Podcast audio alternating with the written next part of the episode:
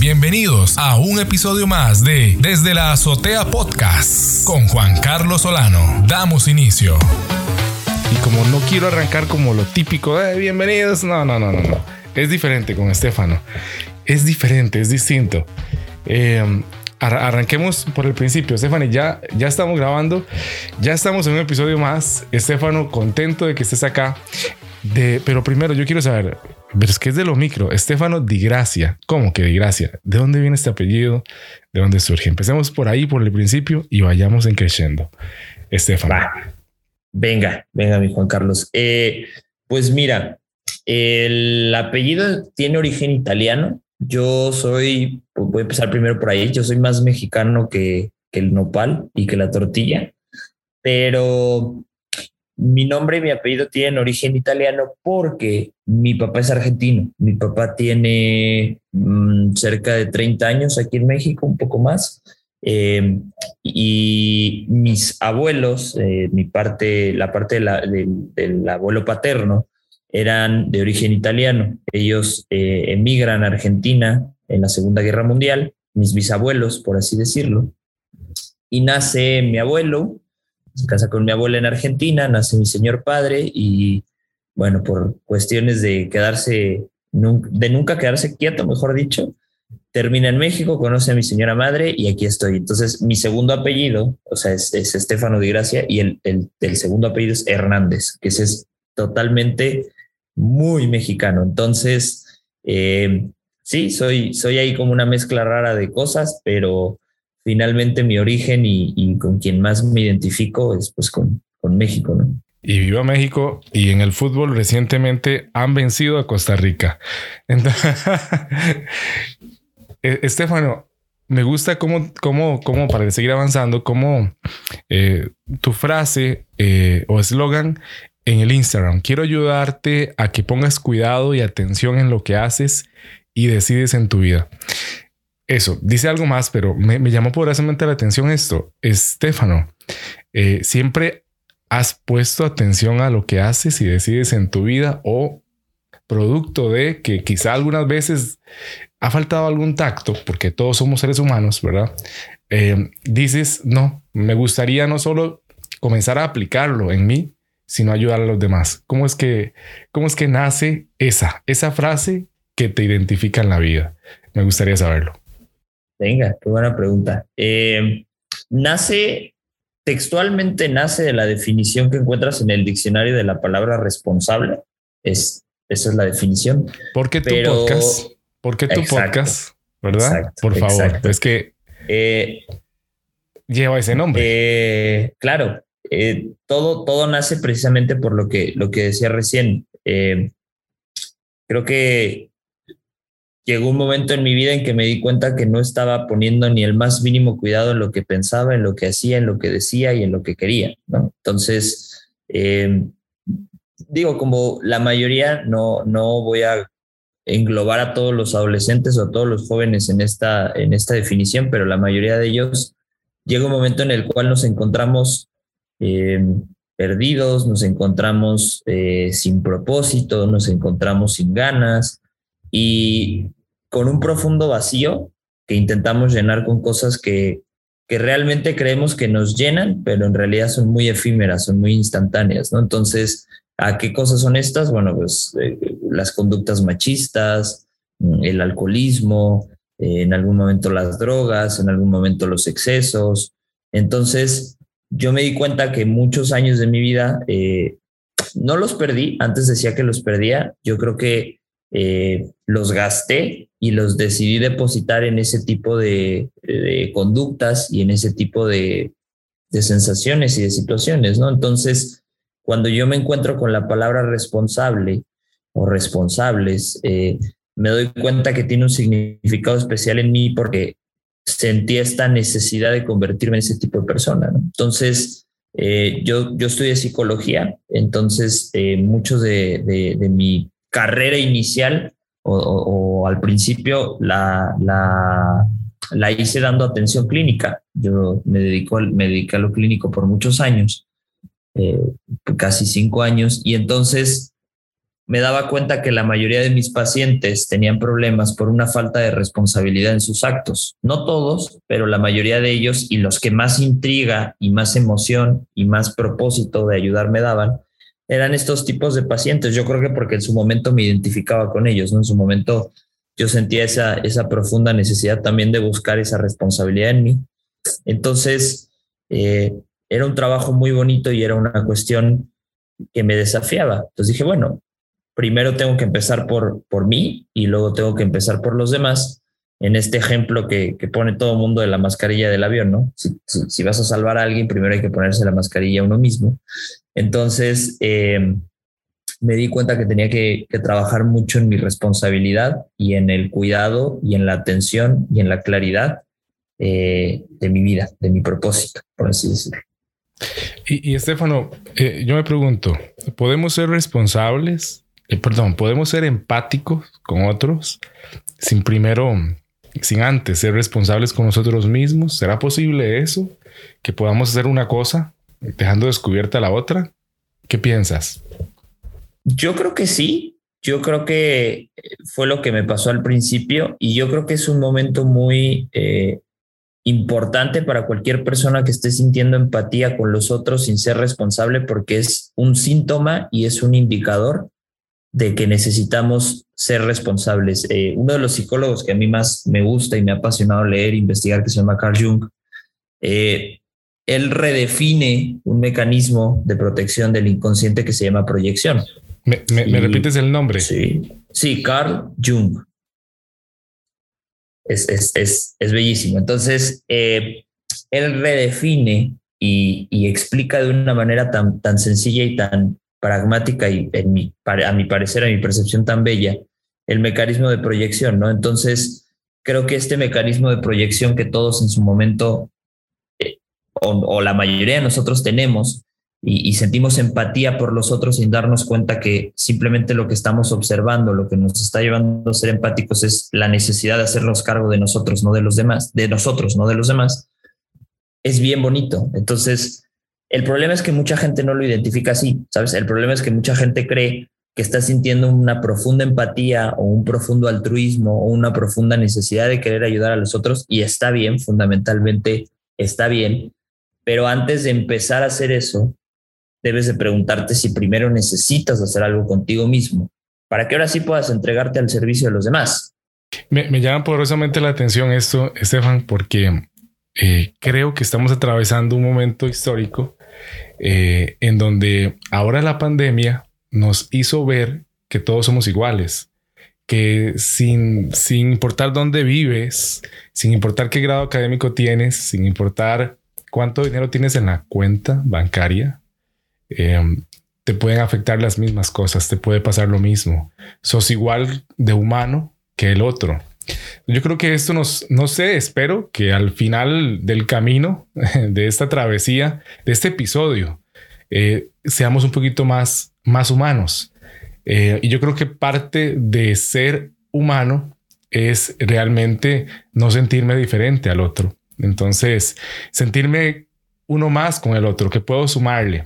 Por eso que me gustaba mucho esa frase, que ese eslogan que vos pones ahí, eh, porque pareciera como lo que uno pondría después de que pasemos la pandemia. Ok, cuando uno dice, no, realmente yo me di cuenta que, que voy a poner más cuidado en lo que yo hago y lo que decido en mi vida. Es como, como eso que, como, es, como esa reflexión producto de. Entonces uno dice, ok, entonces, ¿por, por cuántas pandemias ha pasado Estefan ahora? ¿Para qué? Pero, pero pareciera que no, porque obviamente tenés eh, eh, esa aptitud ya que de eh, inmersa ya en vos de ayudar a otros, su profesión, te volcó a eso, psicología. Yo confieso algo, yo iba a estudiar psicología ah, en la universidad y no lo descarto todavía, espero algún momento tenerlo como otra carrera, eh, psicología. Y creo que ya es algo que uno trae, Estefano, para poder ayudar a otros. Ahora, quiero pasar a algo muy importante y es que vos usas tres palabras eh, como tu eslogan ¿ok? Como tu firma, como tu parte de, voz, ahí mismo en, tu Instagram de, de Estefano DGH y hablas de claridad, valentía y disciplina. ¿Por qué eso tiene que ser tan importante en nuestras vidas? Porque hay muchas otras que hubiéramos podido poner y estoy seguro que vos podrías poner 10 ahí. Pero ¿por qué esas tres? ¿Por qué la claridad, la valentía y la disciplina merecen que estén ahí? Mira, eh, así como te explicaba de Carl Jung y de la carrera que estudié, que la amo y la aprecio y la adoro, hay algo que, hay algo que, y espero que la estudies, ¿eh? para decirte colega después, porque es maravillosa la carrera. Eh, hay algo que en todo este proceso de hacerme responsable y de hacerme la persona que soy hoy, eh, me definió y fue hace cuando justo antes, un poquito antes de que empezara la pandemia, y fue encontrarme con la filosofía estoica. ¿vale? Que has hecho em, episodios de esto también. Claro, claro. Por favor, hay, que, repasarlos también.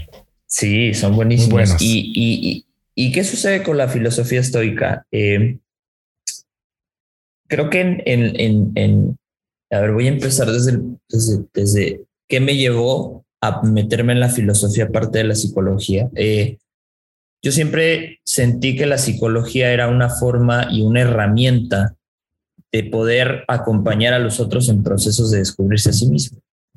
Pero yo me sentía vacío, yo sentía, bueno, ok, acompaño a los demás, lo que hablábamos recién, ¿no? Acompaño a los demás y todo esto, pero ¿dónde está mi proceso? ¿Cómo me descubro yo más allá de ir a terapia y más allá de hacer ciertas cosas eh, de desarrollo personal? Entonces, resulta y, resalta que empiezo a entrar en diferentes textos en el trabajo, en la escuela, sobre todo en el trabajo, porque en, el trabajo que tenía en ese momento tenía momentos a veces muy prolongados donde estaba tranquilo porque no tenía tantos pacientes, entonces eh, me ponía a leer, ¿no? Y primero entré en temas de religión, me metí a, entender un poco la, la religión que heredé, que fue la católica, eh, no, no encontré muchas cosas interesantes o muchas cosas que hicieran como resonar mi alma y mi corazón, porque creo que cuando uno lee filosofía y cuando uno lee religión, tiene que sentirse como, tal vez suene como muy mágico, pero como iluminado, o tiene que, sentir como estas ganas de, de, meterse en ese, en ese abismo y no saber a dónde te lleven. Entonces, no encontré nada en el catolicismo y luego eh, a mí siempre me, surgió la duda y me surgió la curiosidad que mi papá tenía como mucho apego a la religión, pues no religión, a la filosofía budista. Nunca le entendía por qué, supongo que, y nunca le he preguntado, probablemente después le preguntaré, pero no sé, sentía que desde hace muchos años él como que le gustaba toda esa parte. Entonces dije, bueno, vamos a ver qué pasa ahí, ¿no? ¿Qué sucede? Y entonces entro en, en, en, en entender el budismo primero me empiezo a especializar como en una mezcla entre psicología y budismo. Y luego siento que necesitaba profundizar más y, me meto a estudiar y a profesionalizarme en el budismo. Y me fascina, me gusta mucho. Sin embargo, otra vez como el catolicismo, no sentía ese, esa chispa, esas ganas de seguir adelante, de, de querer saber más, ¿no? Sentía que el budismo era fundamentalmente es muy bonito, es muy noble, es muy sincero, es muy eh, te define mucho, pero sentía que no estaba escrito como para gente como yo, ¿no? El budismo está escrito para gente del occidente, digo, del oriente, y aquí en el occidente somos diferentes, ¿no? No tenemos el mismo estilo de vida ni, ni las mismas creencias de nada, ¿no? Entonces, lo dejo un rato, luego entro a la filosofía existencial, tampoco me genera mucho, y un día, por azares del destino, me topo con la filosofía estoica en algún post o no recuerdo en algún video. Y digo, a ver, ¿qué es esto? ¿no? Y empiezo a entrar, y empiezo a entrar, empiezo a leer a Marco Aurelio, a Séneca, a Epicteto, a Musonio Rufio, a, a todos los, los estoicos, y, y quedo sorprendido. De verdad, esa vez sí sentí esa iluminación, sí sentí esas ganas de, de estar leyendo horas y horas y horas, ¿no? Y digo, bueno, creo que esto es para mí, creo que aquí, creo que este es mi lugar y, y este es el espacio donde necesitaba. ¿Qué buscaba en una filosofía? Buscaba eh, un manual o buscaba unos textos o unos eh, párrafos que me educaran, que me educaran sobre la vida. Y el, estoicismo me empezó a educar. Y dije, bueno, aquí estoy. Y entonces, dentro de muchas cosas que hay en el estoicismo, ya para, para irme a lo que me habías preguntado, manejan mucho el tema de la claridad, la disciplina de la claridad o la disciplina de, la percepción, como ellos lo llaman. Yo lo traduje un poquito a la claridad. Luego manejan la disciplina del el deseo y que yo lo veo como la disciplina de la acción. Y luego la disciplina de eh, el asentamiento, que yo lo veo como disciplina. Lo intento traducir como disciplina. Entonces digo, bueno, creo que fundamentalmente todos los seres humanos tenemos que atravesar esos tres procesos o esas tres disciplinas para lograr lo que queremos o para ser mejores personas. Observar y ver con claridad, actuar con valentía y resistir con disciplina. Entonces, para mí esos tres valores o esas tres verdades, por así decírtelos, para mí son fundamentales en, en cualquier persona que quiera ser mejor y en cualquier persona que quiera descubrirse y que quiera ir a favor y en búsqueda de, de lo que realmente desea, ¿sabes?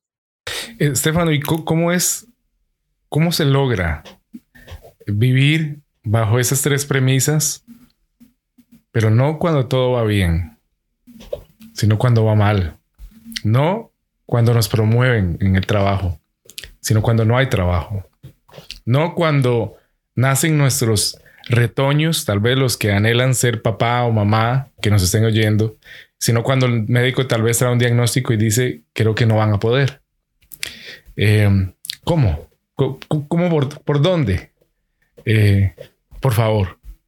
Claro, buenísima, buenísima, porque creo que esto suena bonito cuando precisamente hablas de eso, ¿no? Cuando hablas de logros y de cosas bellas en la vida, pero cuando las cosas no van tan bien o, no van bien ni siquiera, y entonces estamos rodeados de sufrimiento.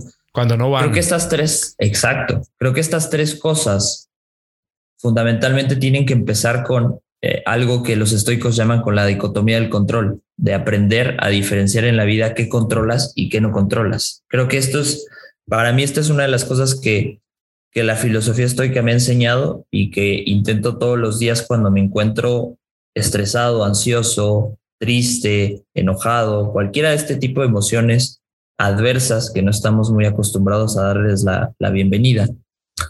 Me propongo esta claridad, perdón, esta dicotomía del control. Entonces, primero me pregunto a mí mismo, ¿qué de todo lo que está sucediendo controlo y qué no? Hago esta división estructural. Y entonces, en esta división estructural, ¿qué controlo?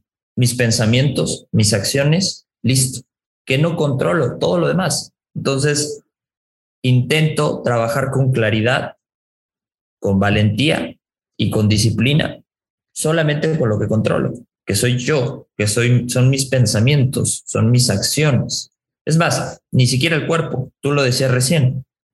Todos teníamos una idea en el 2019, hace dos años, de que podíamos controlar nuestra salud o la mayoría de nuestra salud y nuestro cuerpo. Y viene la pandemia, viene el COVID y nos enseña que ni siquiera podemos controlar nuestro cuerpo. Podemos estar perfectamente sanos y nos puede pegar el bicho este y podemos caer totalmente. ¿Sí me entiendes? Entonces, el mundo de lo que realmente controlamos es muy poco, es, es mínimo.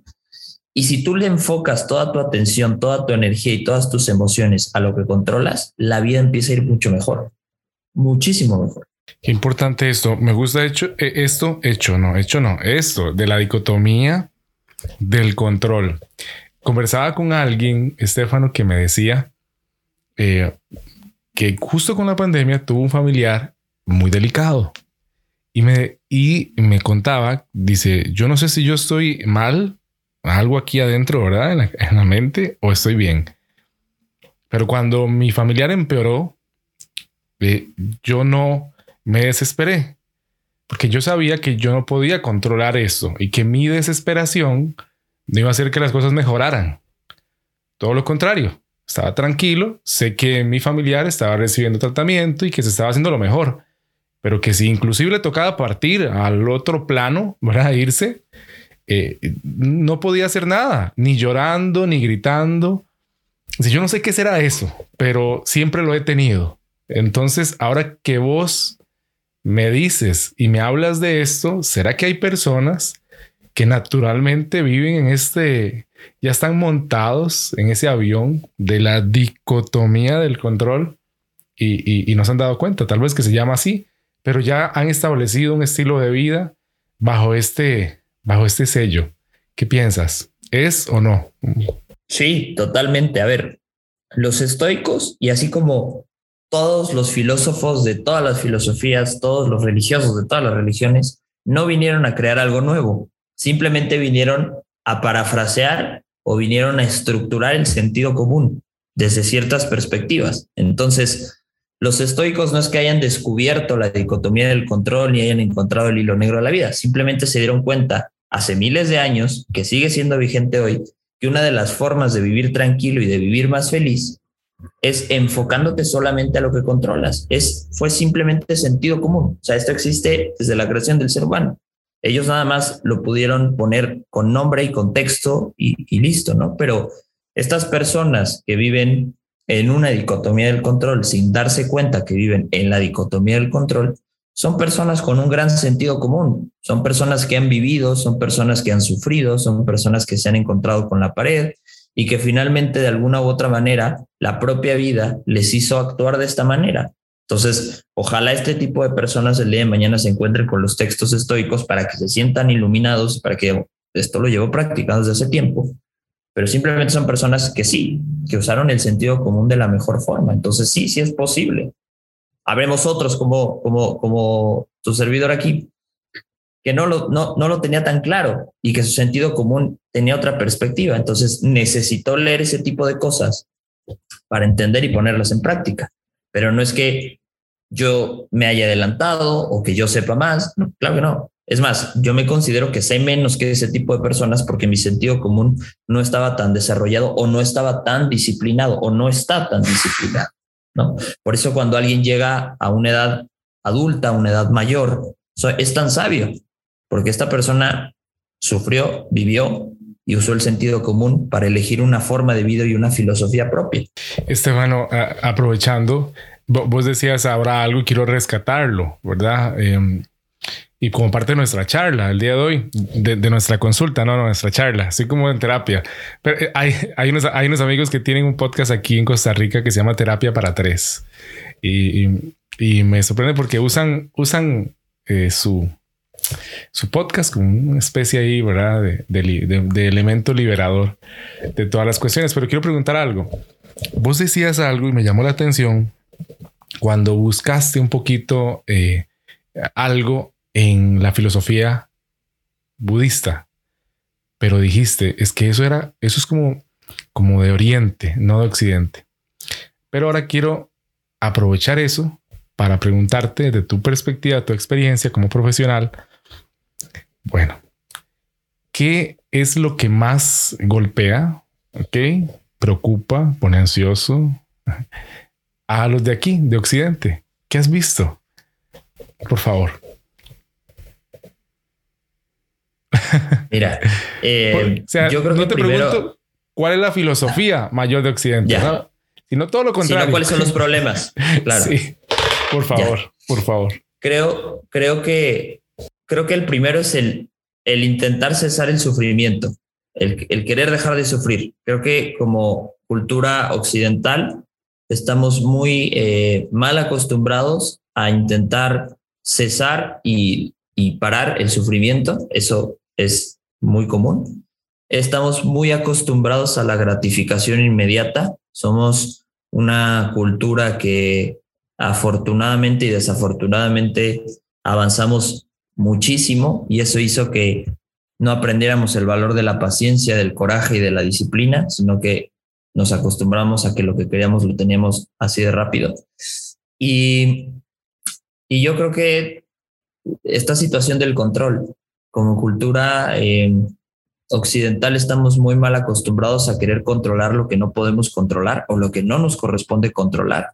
Y entonces ahí es donde realmente surgen los verdaderos problemas emocionales y el bajo control y la baja inteligencia emocional. Entonces, yo lo, lo referiría a esos tres puntos, ¿no? Para, para resumirlo, sería primero la necesidad de no sufrir, eh, la mala cultura de la gratificación inmediata y de la baja paciencia y disciplina. Y por último, la necesidad de querer controlar e influir en cosas que no debemos controlar ni influir.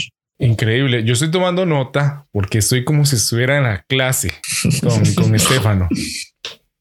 justamente yo creo que los podcasts, yo creo que los, todos los podcasts deberíamos nos, eh, no solo oírlos, eh, sino aprovechar todo lo que nosotros los podcasters eh, ponemos ahí, ¿verdad? Alma, corazón, mente, para que la gente le sea útil. Entonces, siempre que escucho a colegas como podcaster, como ustedes, cada uno en su área, ¿verdad? Está el de educación, está el de psicología, sociología, cualquier área. Eh, me encanta tomar nota y más cuando están aquí de invitados y aprender y bastante. Estefano, eh, vamos redondeando porque se nos ha ido el tiempo. No sé en qué momento ya llevamos 43 minutos de este episodio. Es increíble. Eh, pero para ir redondeando con nuestros amigos oyentes que están aquí escuchándonos, quiero, quiero un poquito conversar sobre el podcast, ¿ok? El podcast Responsables. podcast y mm, sobre qué es lo que eh, buscas ahora, qué es lo que quieres con este proyecto tuyo de Responsables Podcast. Yo sé que tenés tu eslogan que también define mucho el trabajo que haces desde todos los frentes. Eh, pero ¿qué, ¿qué quiere Responsable Podcast eh, lograr continuar haciendo? Por favor. Bien, bien cierto lo que dijiste los podcasters. al menos yo hace dos años entré al mundo del podcasting y no me he encontrado aún yo personalmente sé que hay, pero no me he encontrado aún con un podcaster que haya empezado esto para hacerse millonario o, para alguna de otras cosas. Son personas o somos personas, porque me incluyo, que estamos muy dispuestas a querer compartir lo que sabemos, lo que sentimos y lo que pensamos para poderle aportar a los demás en cualquiera de las áreas que tú, tú dices, ¿no? Desde, desde el desarrollo personal, desde la educación, desde la tecnología, desde el deporte, desde muchas cosas. Desafortunadamente, como se ha vuelto el podcast tan eh, común o tan que es, que es bueno, están entrando nuevos personajes que vienen de otros medios de comunicación, que ellos sí buscan eh, capitalizar y democratizar el, el, podcasting, ¿no? Pero los independientes, los que todavía somos independientes, sí buscamos conectar y compartir, ¿no? Entonces, eh, creo que eh, para tus oyentes, eh, para, para la gente que te escucha, no olviden o no nos olviden a los podcasters independientes, ¿no? No, no, no te puedo decir si a lo mejor yo el día dejo de ser independiente, puede ser, ¿no? Pero hoy que soy independiente y que sigo siendo independiente, aprovechenos. O sea, de verdad aprovechenos y no es, no es una cuestión como de ego, sino que de verdad aprovechenos porque estamos muy enfocados en querer compartir. Eh,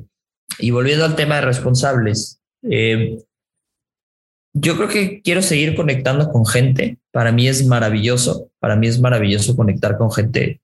Prueba está que estoy aquí contigo, Juan Carlos, de México hasta Costa Rica, y así me han pasado muchas cosas, ¿no? Entonces... agradecer, agradecerte de nuevo.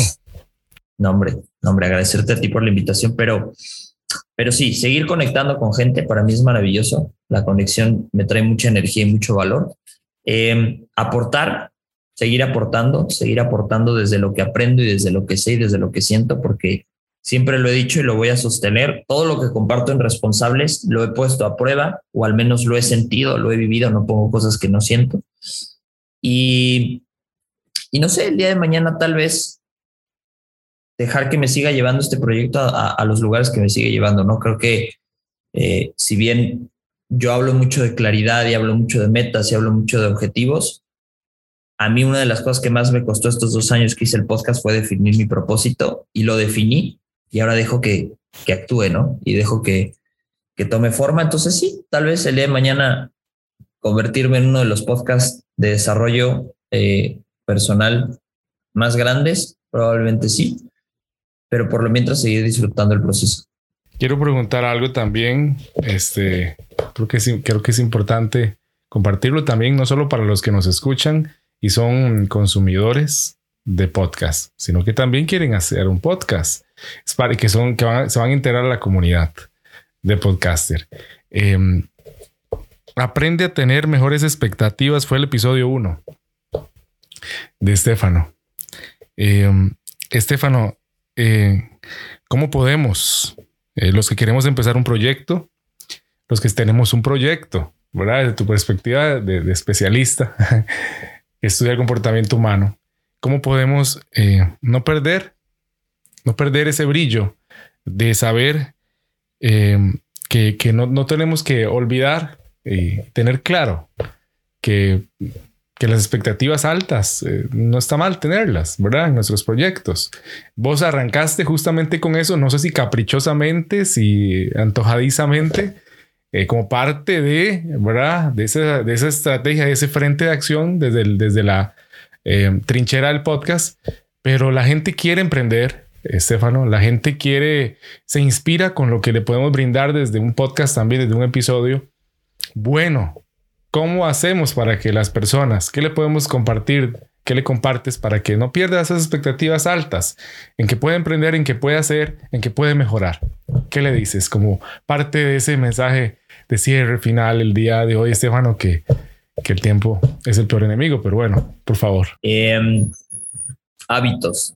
Yo creo que la, mejor forma de, construir y de desarrollar un proyecto y un emprendimiento sin importar el giro y el propósito que tenga es desarrollar y crear hábitos claros, buenos, eficaces em, y también tener bien claro eh, el mapa grande, así como hablábamos de las grandes expectativas, pero luego bajar la cabeza y ver el suelo en donde estás parado y qué camino y qué primer paso tienes que tomar para alcanzar esas expectativas, ¿no? Entonces, creo que a muchos a la hora de empezar un proyecto, de empezar un podcast, de empezar un emprendimiento, eh, como el canto de las sirenas, las expectativas altas nos atraen, ¿no? Y nos hacen levantar la cabeza y qué bueno, qué bueno que, queramos alcanzar algo tan grande y, tan, y tan lejano. Pero una vez que lo vimos tan bien y lo sentimos y lo visualizamos, regresar al suelo y observar cuál es el siguiente paso que tenemos que dar con humildad y con limitaciones, no, no estar siempre volteando hacia arriba, ¿no? Porque yo te puedo decir que ese primer episodio tenía otra expectativa. O sea, yo si me hubieses dicho en ese episodio dónde te ves en dos, en, dos años, te hubiese contado otra cosa. Entonces, también es lo bonito de empezar un proyecto que, que, que se va transformando, que va evolucionando, que van surgiendo necesidades diferentes, pero que ahí te mantienes, que en ese proceso y que no dejas que ese hábito desaparezca. Yo, yo subo episodios todos los lunes y hoy no subí y es el, en dos años es el cuarto lunes que no subo episodio. O sea, es, para mí es muy importante. Así lo escuchen 10 personas, así lo escuchen 30, así lo escuchen 100, así lo escuchen 500. Para mí todos los lunes porque es la forma de mantener el flow y el hábito con lo que hago. Y así como los estoicos escribían en sus diarios frases para recordarse cambios personales, para mí eso es el podcast. El podcast es ese recordatorio a mí de los cambios que tengo que hacer. Entonces yo abro el Spotify y me voy al episodio 50 y veo cuál fue y digo, ok, eso me lo tengo que recordar. Eso es algo que tú te propusiste, eso es algo que tú dijiste. Entonces, eso, definan su propósito, apéguense a él, apunten lejos, pero no se olviden de ver el suelo que están en este momento, ¿no? Eso es súper importante. Bueno, estimado oyente, ese que usted escuchó ahí es Estefano Di Gracia, hoy estuvo con nosotros, es psicólogo, es podcaster y estuvo conversando con nosotros de su proyecto, responsable podcast, de su profesión y de cómo ayuda a las personas em, a, que, a que decidan mejor en su vida. Estefano, agradecerte profundamente esta casi hora de programa de episodio que se me pasó increíblemente rápido.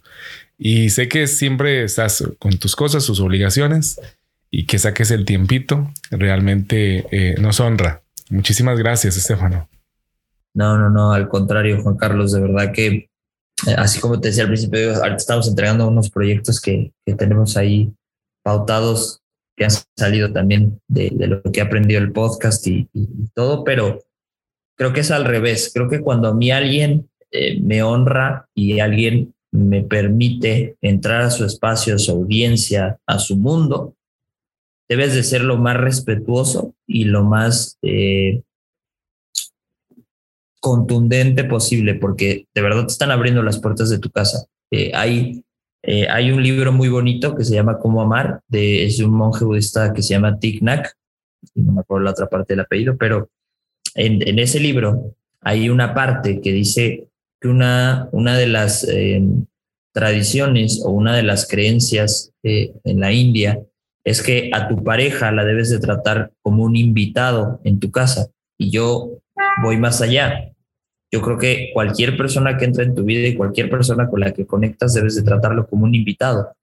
Y entonces si a mí me están invitando a su espacio, si a mí me están invitando a su mundo, pues voy a, voy a intentar ser lo más respetuoso y lo más eh, puntual y lo más eh, claro y, todo lo que, lo que conlleva ser eh, una persona que está agradecida y honrada de que le presten su espacio. Bueno, vuelve pronto, Estefano, por favor. vuelve pronto. Claro que sí.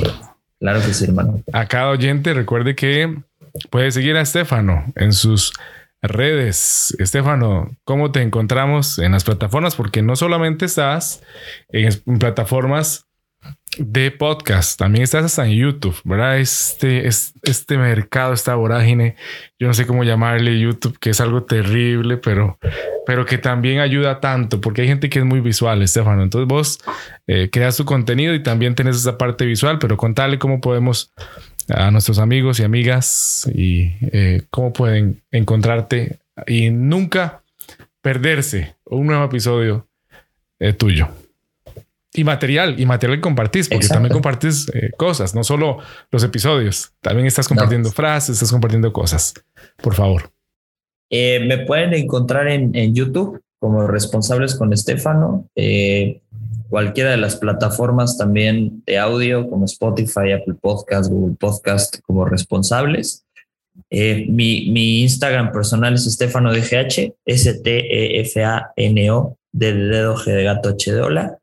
También estoy así en TikTok, que ahora también me metí a jugar con el TikTok. TikTok y, estuvo bueno, está padre, está, está, está divertido. ¿Sabes qué?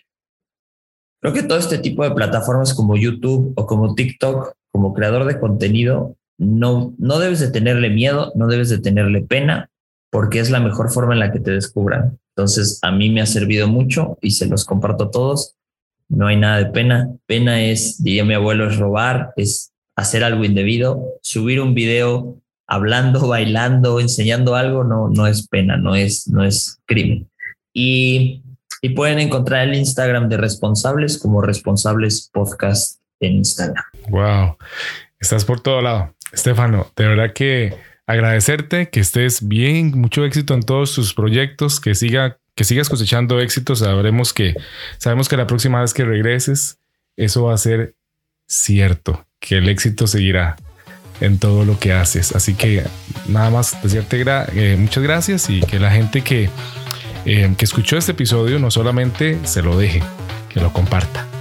Por favor, que lo compartan, compártanos mucho. Muchas, muchas gracias, Juan Carlos. No, a, a vos, a vos. Una creación más de Solano Producciones.